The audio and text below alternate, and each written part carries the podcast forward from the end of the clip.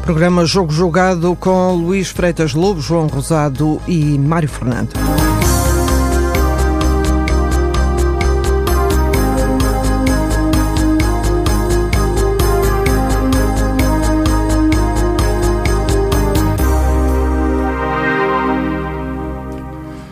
Bem-vindos a mais um jogo jogado na TSF. O Luís Freitas Lobo e João Rosado falam de futebol às segundas-feiras e hoje, eh, quando estamos na véspera do arranque de mais uma semana europeia do futebol português, logo a seguir a uma jornada do campeonato em que, em relação aos três candidatos, apenas o Benfica ganhou, Sporting e Futebol Clube do Porto empataram. Vamos aproveitar a edição eh, desta semana para falar eh, de tudo isto, mas também da seleção nacional, porque, entretanto, confirmou-se a saída de Paulo Bento do cargo de selecionador e, nesta altura, a Federação anda à procura de um sucessor. Meus caros, vamos olhar as três equipas portuguesas que vão estar na Liga dos Campeões. Amanhã, Benfica, na quarta-feira, Sporting e Futebol Clube do Porto. Eh, vamos começar pelo, pelo Benfica, o que está mais próximo. Uh, o Benfica que tem este reencontro entre Jorge Jesus e André Vilas Boas, o jogo com o Zenit. Uh, Benfica que vem de uma goleada no campeonato, passa a integrar o grupo dos da frente.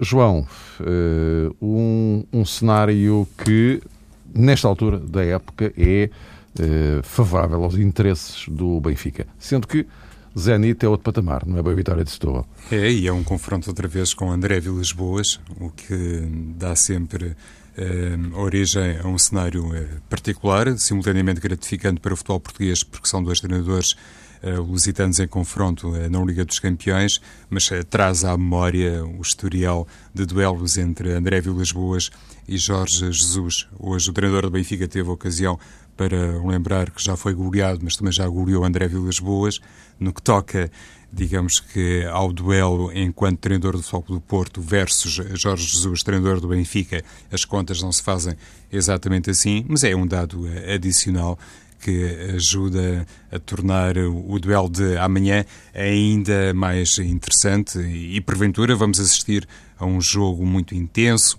e com grande hum, capacidade atacante demonstrável, quer por parte do Benfica, quer por parte do Zenit.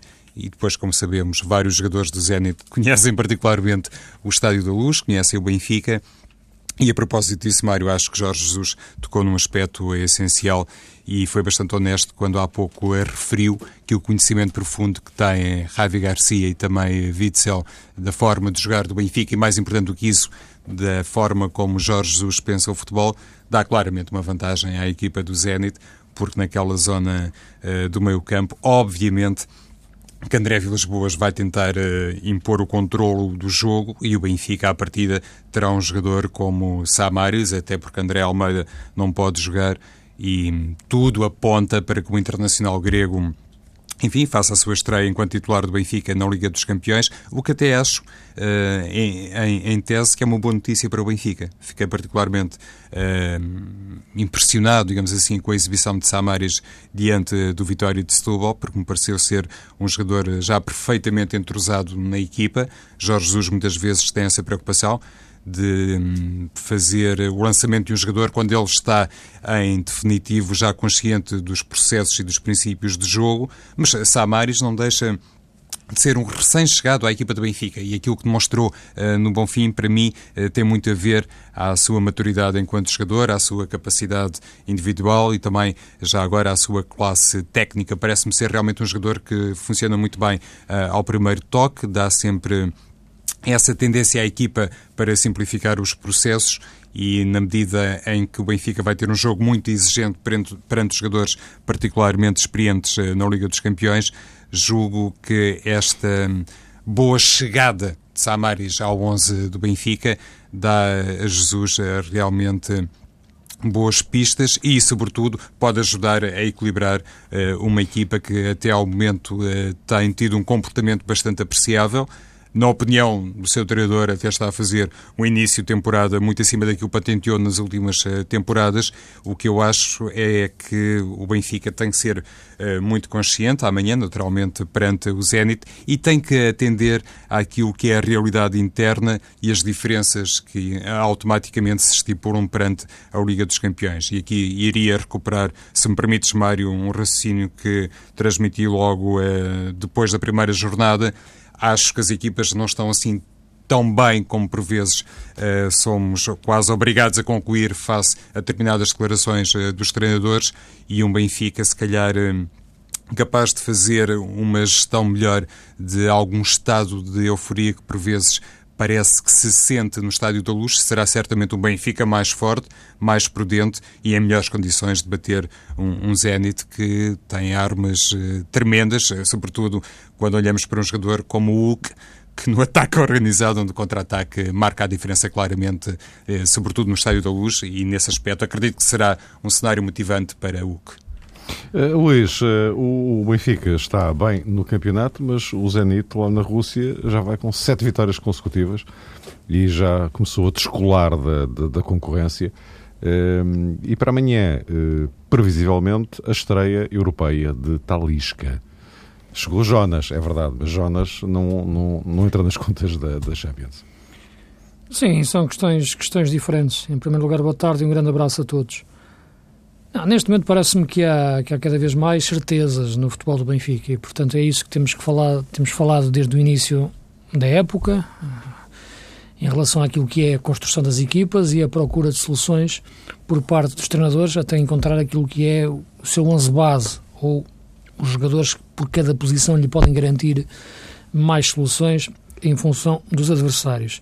Esta questão que o, que o João colocava em relação ao Benfica em concreto e ao último jogo o Samaris parece-me muito importante, porque é uma posição de facto delicadíssima eh, do ponto de vista tático e decisiva na construção do bom futebol. E isso também irá ser abordado quando falarmos daqui a pouco naquilo que é hoje um rendimento mais baixo do Guilherme Carvalho no Sporting e como isso se reflete, e até no próprio Porto, em definição que há nessa posição. Continuo a achar que Casemiro não é um número 6 e, portanto, o Porto ressente-se bastante disso.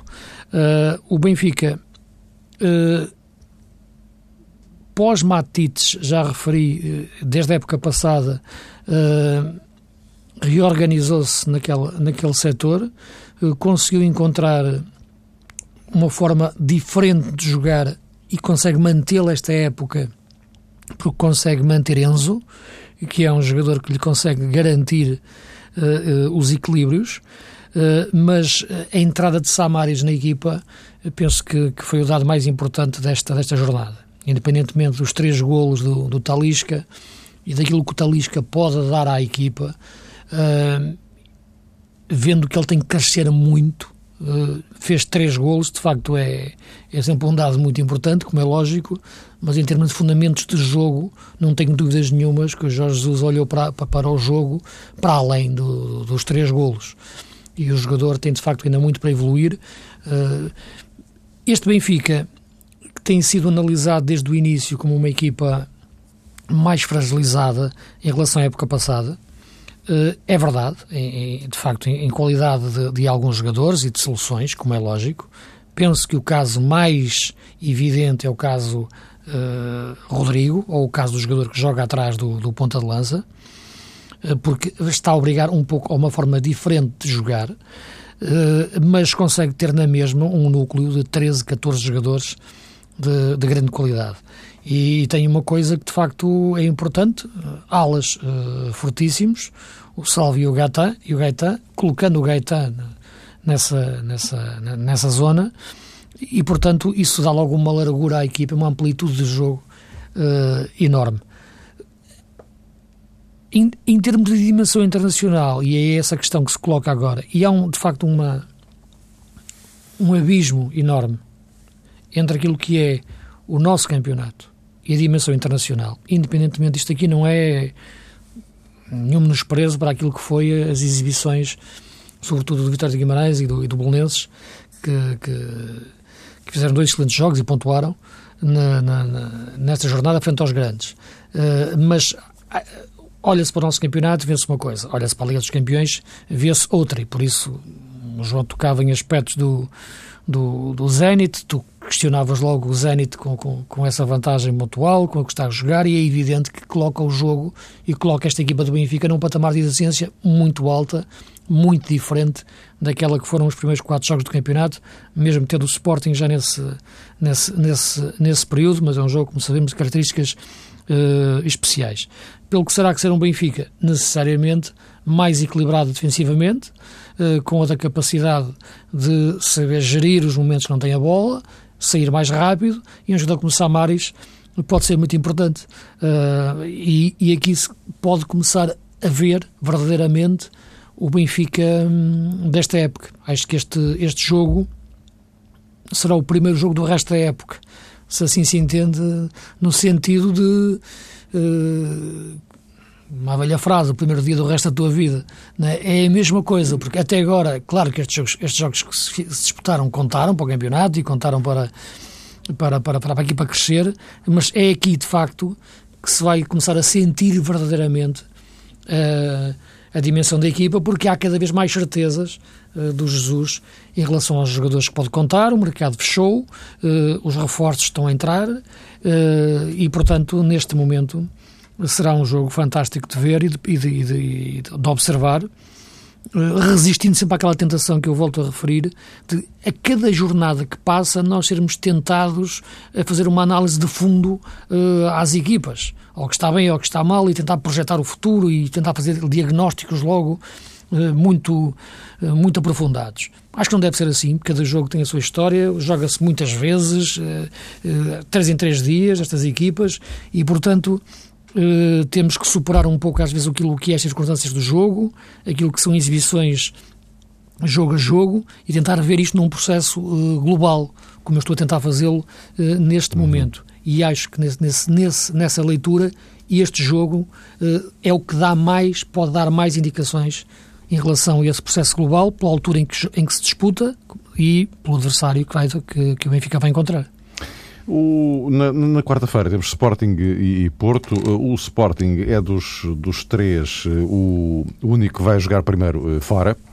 A Eslovénia com, com o Maribor. Neste grupo do, do Sporting, em termos teóricos, eh, é o, o adversário eh, menos complicado com o qual o Sporting vai deparar-se e também por isso eh, aquele adversário em relação ao qual o Sporting não pode desperdiçar pontos porque ter a garantia de que vai conseguir boas performances, mais do que boas performances, muitos pontos contra Chelsea e Jogos 04 é capaz de ser um pouco ambicioso. Alguns pontos dariam jeito, evidentemente, mas tudo parece difícil. Mas em relação ao Maribor, aí sim, uh, o Sporting, João, que vem de um empate com o Belenenses, uh, num, num, jogo em que uh, voltou a evidenciar aquelas carências de concretização. O, o, Sporting tem quatro golos em quatro jogos.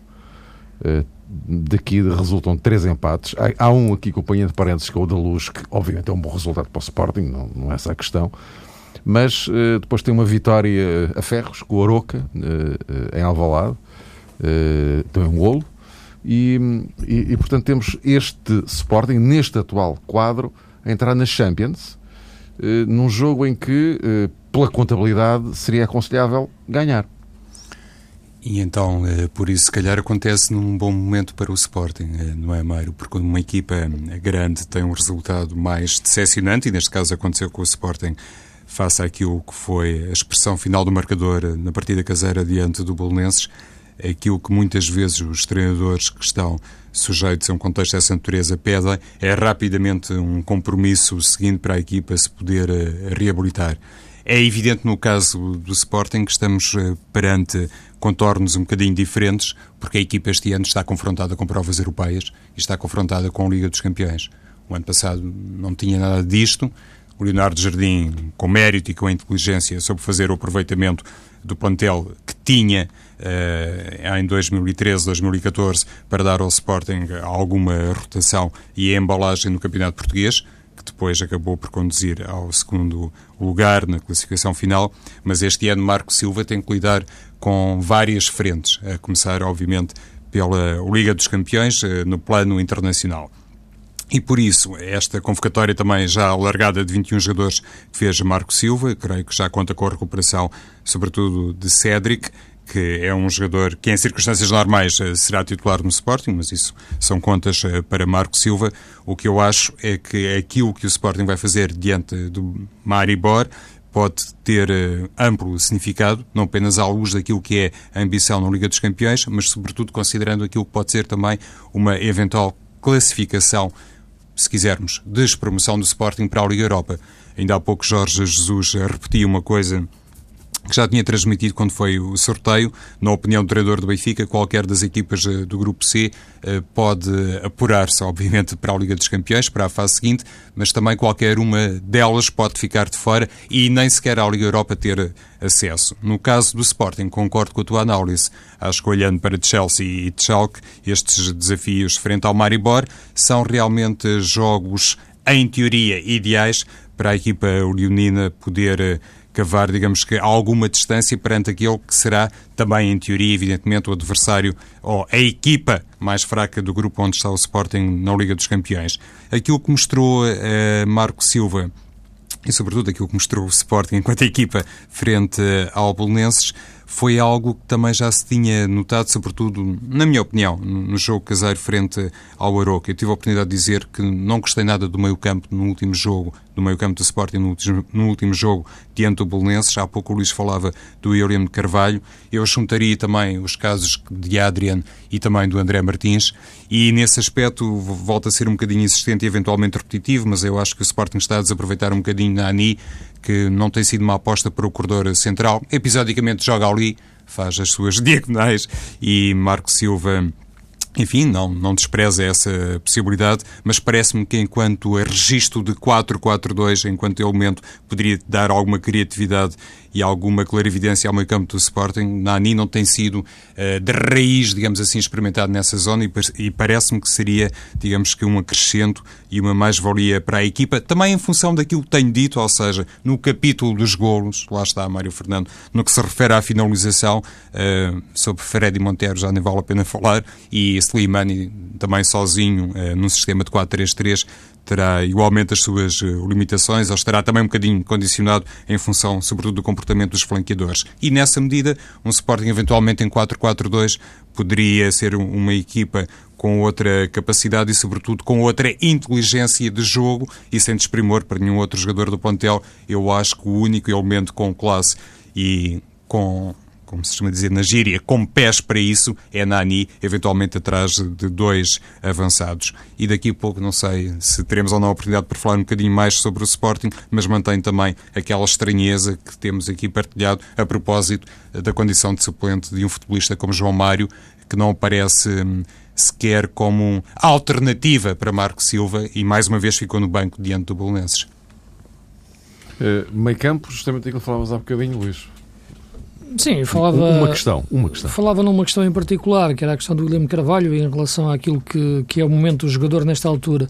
Uh, vamos, lá ver uma coisa. Em primeiro lugar, o, o jogo com o Maribor, eu sinceramente não, não penso que seja um jogo muito importante. Sinceramente, eu sei que para o Sporting é a dimensão europeia, voltar à Europa, uh, os adeptos, claro, querem mostrar na Europa que, que, a dimensão da equipa, mas para o Sporting é muito mais importante o jogo de, contra o Gil Vicente na próxima jornada porque a seguir há um Sporting Porto eh, na, na, na jornada seguinte para o campeonato. É evidente que ainda estamos na quarta jornada e isto é um campeonato de 34 jornadas e, portanto, não, não quero estar aqui à quarta jornada a traçar cenários porque não, faz, não fazia sentido nenhum. Mas a verdade é que o, o Sporting vai jogar fora numa jornada em que, em que Porto e Benfica jogam em casa uh, e em que têm tudo para ganhar os adversários que vão, que vão, que vão ter, Moreirense e, e Boa Vista, com todo o respeito, como é evidente, para essas equipas mas uh, o jogo de, de, Barcelos é muito importante para o Sporting, uh, ganhá-lo, uh, aí sim, de uma forma clara, isto, quando digo de uma forma clara, é jogando um futebol que, que, que marque claramente a, a, qualidade da equipa para se manter próximo do, do, do, dos, dos, dos, grandes, de Porto e Benfica, e, e nesse, nessa diferença depois jogar o, o jogo com o Porto uh, em casa numa diferença de 3, 4 pontos. Aquilo que me parece neste momento é, é que é diferente esta época da época passada, todas as épocas são diferentes, mesmo que os jogadores sejam os mesmos, uh, porque é como na vida, nós também, ao longo dos anos, vamos alterando muitas vezes os nossos comportamentos e as, novas, as nossas formas de pensar em função das experiências uh, que temos. Uh, esta equipa do Sporting, época passada, entrava em campo com a cabeça limpa, entrava com a cabeça uh, solta e com um espírito alegre e, e desprendido. este ano já entra com a cabeça diferentes. Entra com a cabeça, não digo pressionada, mas pelo menos com outro tipo de exigência eh, por parte de tudo aquilo que os rodeia, seja dentro do clube, seja, seja, seja analistas, seja adeptos. Eh, e isso, como é evidente, e como eu acho que o futebol, antes de chegar aos pés, começa na cabeça, eh, tem muita influência na forma como a equipa entra, porque época passada eu falava muito no Sporting pela calma tática, que era um termo que eu gostava de utilizar como a equipa jogava. Agora não vejo a equipa calma muitas vezes em campo. Vejo a equipa muitas vezes uh, a ficar intranquila cedo, uh, cedo demais. É lógico que depois tem um transfer para o jogo em si, uh, para o aspecto mais tático, mais, mais nos aspectos também que o João estava a referir e as opções do, do, do, do Marco Silva, mas eu não acho que o Marco esteja a querer jogar muito diferente do que está a querer do que jogava o Leonardo Jardim, mas há ali determinados uh, princípios de jogo que alteram comportamentos. Uh, não é que o Sporting seja hoje fosse a época passada uma equipa muito de posse, mas era uma equipa que gostava mais de ter a bola. A equipa agora tem um pouco mais a vontade de fazer chegar a bola à frente uh, mais, mais rapidamente, mas depois tem dificuldade em que metê-la na zona de finalização. Eh, durante o jogo com, com, com o Bolonenses, vê-se muito a insistência de Slimani de pedir a bola pelo ar, de pedir cruzamentos, eh, porque é aquilo em que ele é mais forte, que é o jogo aéreo, mas esse pedido do ponta de lança muitas vezes choca um pouco com aquilo que é a forma de jogar do resto da equipa e como a equipa quer jogar, mais apoiada, com a bola mais renta à relva. Uh, e quando vejo um jogador como, como, como Nani, de facto, posso vê-lo mais no, no corredor central. Não pode é devorar depois o jogo da, da, da equipa. E na segunda parte, de facto, via-se muito. Uh, eu não digo dependência, nem, nem, nem, nem, nem, nem, os, nem os colegas quererem meter logo a bola no Nani, mas procuram demasiado o Nani.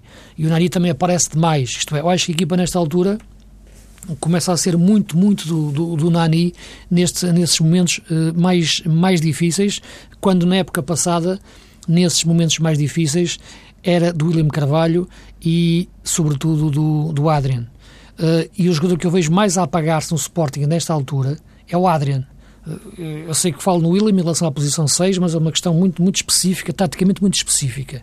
O jogador que, que eu, durante o jogo com o Bolonense, e tive a oportunidade também de comentar e ver o jogo ao vivo, que temos que é sempre uma visão mais ampla do que estarmos a ver jogo na televisão, uh, vejo um Adrian menos bem colocado no terreno do que no, no, no, no, passado, na época passada. Era um jogador que geria melhor os recuos e os avanços. Uh, o Nani aparecer tantas vezes no centro, como apareceu, sobretudo na, na, segunda parte, acaba por retirar muito daquilo que eu acho que deve ser o, o a qualidade do, do, do Adrian a organizar jogo, a passar a bola. A meter. O Nani é um jogador mais de rasgo, é um jogador mais de finta, um jogador mais de velocidade. O Adrian sabe a importância da lentidão. Pegar aqui no título de um, de um livro agora que o Luís, Luís Sepúlveda lançou, mas sabe a importância da lentidão no futebol, que sabe a noção dos ritmos de jogo. E é muito importante o Sporting ter isso. E não teve contra o Bolonenses sobretudo frente a um adversário que, que, se fechou muito na segunda parte, mas que no contra-ataque teve a grande oportunidade de, do jogo. Uh, portanto, parece-me que nesta altura a equipa tem que voltar às bases da época passada, quer mentais, quer táticas, e a partir daí construir o seu melhor futebol. Acho que o jogo com o Maribor não pode ser visto com prioridade, deve ser visto como um jogo importante, mas sem dramas. O jogo de Barcelos é que é um jogo de facto muito, muito importante. Uh, e Nani não pode, na minha opinião, ter um papel tão importante na equipa até ao ponto de retirar o espaço de Adrian perto de, de, do ponta de lança, que neste momento é Slimani. Meus caros, vamos ter que eh, gerir claro. o nosso tempo. Uh, Futebol Clube do Porto, uh, ontem em Guimarães perdeu os uh, primeiros pontos, falhou a hipótese da liderança isolada, muitas queixas da, da, arbitragem, mas depois há aqui o, o, outro lado da questão também, João, que é também houve ali algumas coisas que não, não bateram lá muito certo não deixa de surpreender a entrada do Abobacar ao minuto 89, por exemplo, eh, quando já havia um, por volta desde os 70 minutos, para aí, estou a citar de cabeça, mas havia para aí 20 minutos, coisa assim, para jogar ainda. Uh, e, e é este jogo com o Barisov, com o Bat que uh, é um, um dos tais, e aqui o enquadramento que há bocado estava a ter em relação ao Sporting, eh, tenho agora também em relação ao Futebol Clube do Porto, mas reforçado ainda pelo facto do Porto jogar em casa.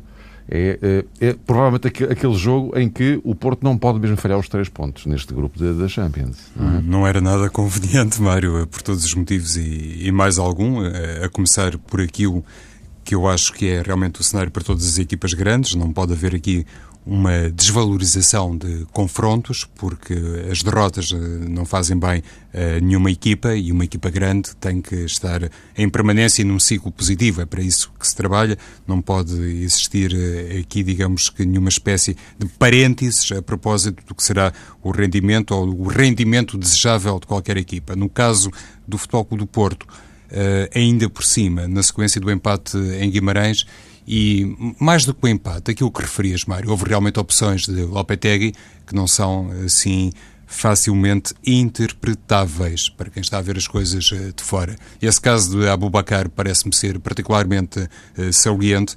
É verdade que no futebol tudo pode acontecer, basta um jogador estar em campo e arrisca-se automaticamente a marcar um golo, mas um, um, treinador eh, de um clube grande e, sobretudo, um homem que já demonstrou a sua personalidade e a sua ousadia como Lopetegui, penso que tinha a obrigação de fazer mais e de antecipar mais o, o cenário que eventualmente tentou aqui positivamente desvirtuar com a entrada de Abu Bakar. Seria confiar eh, em demasia uh, num golpe do imprevisto, digamos assim, com uma entrada de um ponta de lança que ainda por cima uh, não está habituado a partilhar espaço com Jackson Martinez, ao contrário, e penso que nesse aspecto realmente Lopetegui de deixou a nu uma lacuna do Futebol do Porto que este jogo frente ao Bate Borisov pode realmente servir para emendar e para o próprio treinador fazer a tal demonstração de ambição que, na minha perspectiva, eh, não existiu em Guimarães. E a Liga dos Campeões também serve para isso, para o Futebol do Porto. Dir-se-á quase como critério aritmético para o Sporting e para o Porto, a prioridade é o campeonato português, porque o Benfica foi o campeão nacional e o grande objetivo é recuperar o título eh, nacional, mas eu acho que a Liga dos Campeões também serve para se aferir a verdadeira qualidade do plantel do Futebol do Porto. E uma equipa que tem a tradição que tem na Liga dos Campeões, contabiliza 18 ou 19 presenças em fase de grupos, tem essa responsabilidade e julgo que Lopetegui não pode digamos que, assobiar para o lado e fingir que fez tudo bem em Guimarães e que o Futebol do Porto uh, atingiu a perfeição e só não saiu de Guimarães com os três pontos porque houve, eventualmente, erros de arbitragem. Isso, para mim, não corresponde à verdade do jogo, não corresponde à verdade do comportamento do treinador no banco e esta situação uh, que frisaste, que tem a ver com o contexto caseiro uh, do jogo frente ao Bate Borisov, para mim também proporciona se quisermos, e, e, com alguma ousadia também, um cenário ideal para o Futebol do Porto fazer uh, uma hum, correção daquilo que não foi capaz de exibir diante do Vitória de Guimarães. Se isso passa ou não pela titularidade de Ricardo Quaresma, se isso passa ou não pela utilização de Adriano Lopes no jogo frente ao Bato Barisov, enfim, são questões apenas para o Lopetegui. O que me parece claro é que era muito importante para o Futebol do Porto fazer um reconhecimento dos erros que foram cometidos no plano técnico e estratégico na partida diante do Vitória de Guimarães, porque às vezes as equipas precisam, uh, e os treinadores também precisam, de um banho de humildade, no sentido de poderem estar numa rota do progresso e não apenas uh, fingirem que tudo foi feito no máximo das possibilidades. Na minha opinião, diante do Vitória, do Vitória de Guimarães, isso não aconteceu, também por muito mérito de Rui Vitória, que tem feito realmente um trajeto, eh, eu diria até brilhante, atendendo à matéria-prima que dispõe, não comparável, penso eu, e aí julgo que é a opinião unânime, com aquilo de que dispõe o Lopetegui. E Luís, falavas tu, a questão do meio campo, o que é que tu tentaste ali e que agora na Champions pode ser resolvido ou não? Em relação ao jogo do, do, do Bate Borisov, eu tenho a mesma opinião, eh, quase em relação ao jogo com o Maribor, mas menos um pouco para o Porto, como é evidente, porque, porque tem outras ambições uh, na, na competição e tem equipa para ter outras ambições. Uh, agora, uh, volto a dizer a mesma coisa. Não quero pegar num jogo e fazer uma análise muito profunda a partir só do jogo de, de, de Guimarães, que teve muitas particularidades. A começar primeiro pela excelente exibição da equipa do Rio Vitória, muito bem organizada, uma equipa capaz de perceber as suas limitações e pela forma como teve que descer um pouco o seu bloco e defender um pouco mais atrás, mas sempre com uma, uma, uma boa visão de contra-ataque e, portanto, uma equipa muito bem orientada e que soube reagir bem ao jogo numa altura muito complicada. Do lado do Porto, eu penso que o problema, eh, e penso que é mesmo a questão tática que se coloca mais ao Porto, é no meio-campo, é a definição do meio-campo. E quando o Lopetegui mexe, é no meio-campo, ou nas características dos jogadores do meio-campo. Não mexe no triângulo, não mexe no, nos três, mas mexe nas características. Jogar Brahimi ou Oliver Torres, como jogou no, no, contra o Moreirense, é uma coisa jogadores, dois jogadores criativos. Jogar Rubén Neves ou Herrera é diferente, dois jogadores mais rotativos. Uh, na posição, posição 6, Casemiro é um jogador que para mim fica sempre incompleto. Eu vejo o Casemiro, que conhecia do Brasil, onde eles jogam com dois homens lado a lado, mas são, são volantes, é diferente a dinâmica de jogo coletiva. Uh, na Europa, e quando jogou ao Real Madrid, nas, vezes, nas poucas vezes que jogou, era mais um 8. E é ali que eu vejo a jogar mais à frente, porque ele é um jogador que sabe conduzir a bola, é um jogador que sabe ler o jogo, de cabeça levantada e passar. Não é um jogador, na minha opinião, que tenha a cultura de número 6. Eu percebo que nos jogos com o Lille, uh, especificamente também de forma estratégica, para o adversário e até para o Rubem Neves, o uh, Lopetegui tinha querido proteger o jogador de desaceitar nos o miúdo. Uh, nestes jogos agora, eh, não vejo que a equipa ganhe com o Casemiro a 6 e com o Rubem Neves a 8. Acho que ganharia mais ao contrário, com o Rubem Neves a 6 e com o Casemiro a 8. Uh, a outra questão que se coloca dentro do meio-campo depois é perceber onde é que está o criativo. Com Casemiro em posição mais adiantada, não digo que ele seja um criativo, mas é um jogador que tem mais criatividade em condução de bola do que uh, Rubem Neves ou até Herrera. E quando falo em Herrera, falo já numa questão conceptual, que é, que é, que é assim. Eu gosto muito do Herrera, gosto muito do poder de ruptura que ele tem, a velocidade que ele tem, sobretudo se lhe derem essa liberdade, mas não é um jogador de posse de bola. Uh, e Lopetegui quer a equipa a circular a bola, constantemente. Quer a equipa, repara, o Porto sai a jogar, não projetando os laterais. Os laterais estão uh, de, de perfil um pouco mais à frente, claro, mas de perfil com os centrais. Há dificuldade de perceber qual o pivô que baixo vai pegar na bola. Às vezes era o Casemiro, às vezes era o Rubem Neves. Com o Herrera é difícil ter mais posse de bola. Por isso, eu acho que neste momento, um meio-campo que contempla uh, Rubem Neves a 6, Casemiro a 8 e Evandro numa posição mais avançada, pode ser um meio-campo que complete mais a forma de, de, de Lopetegui querer jogar. Isto eu, estou, a dar mais do que a minha opinião em relação àquilo que gosto de ver nas equipas. Que o Lopetegui ele pensa, cabeça, é? ele terá na cabeça.